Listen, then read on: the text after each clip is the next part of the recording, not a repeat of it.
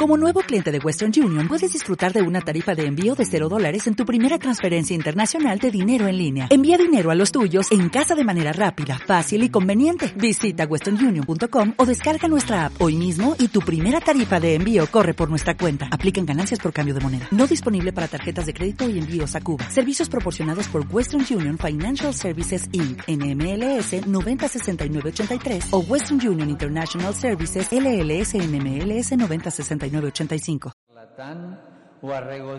En América Latina, Francisco reservó su discurso más ambicioso para los más pobres. Los movimientos populares son cartoneros, campesinos, artesanos, recicladores, desahuciados o parados, con una característica en común, la de no contar para nada. Son víctimas de la cultura del descarte. ¿Qué puedo hacer yo? Cartonero, catadora, pepenador, recicladora, frente a tantos problemas, si apenas gano para comer.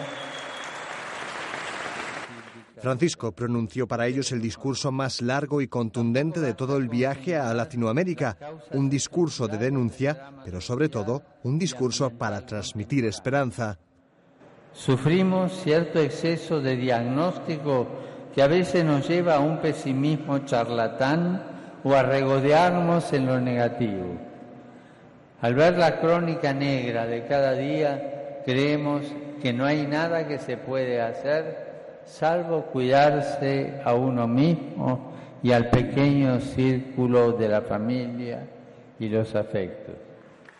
Y por eso el Papa comenzó por la palabra cambio. Pidió cambiar un sistema global que excluye por uno solidario cuyos protagonistas son los más pobres.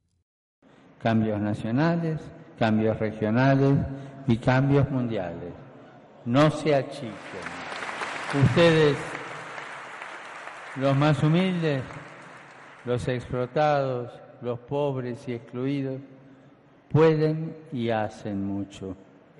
Denunció que el sistema actual no solo pone al dinero en el centro, sino que genera riqueza a costa de empobrecer a otros. La ambición desenfrenada de dinero que gobierna. Ese es el estiércol del diablo.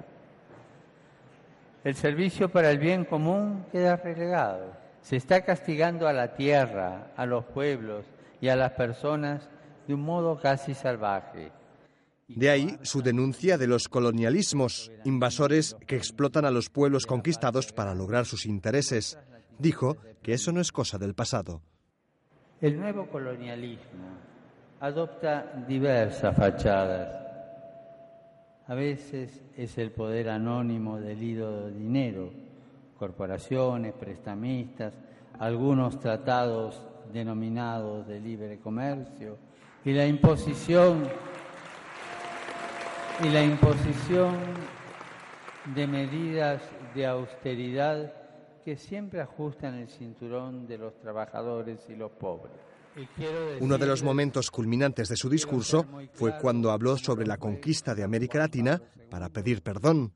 Pido humildemente perdón, no solo por las ofensas de la propia Iglesia, sino por los crímenes contra los pueblos originarios durante la llamada conquista de América.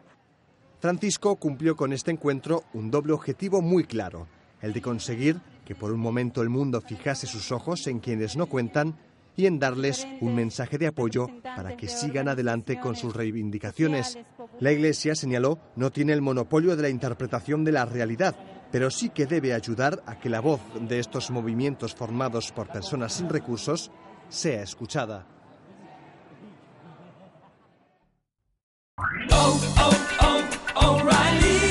¿Necesitas ayuda? En O'Reilly Auto Parts te ayudamos. ¿Necesitas algún consejo? Te aconsejamos. Nuestros profesionales en autopartes están siempre disponibles para ayudarte a encontrar lo que necesites. Excelente servicio al cliente es solo una de las ventajas que ofrece O'Reilly Auto Parts. Los profesionales en autopartes. Oh, oh, oh, O'Reilly Auto Parts.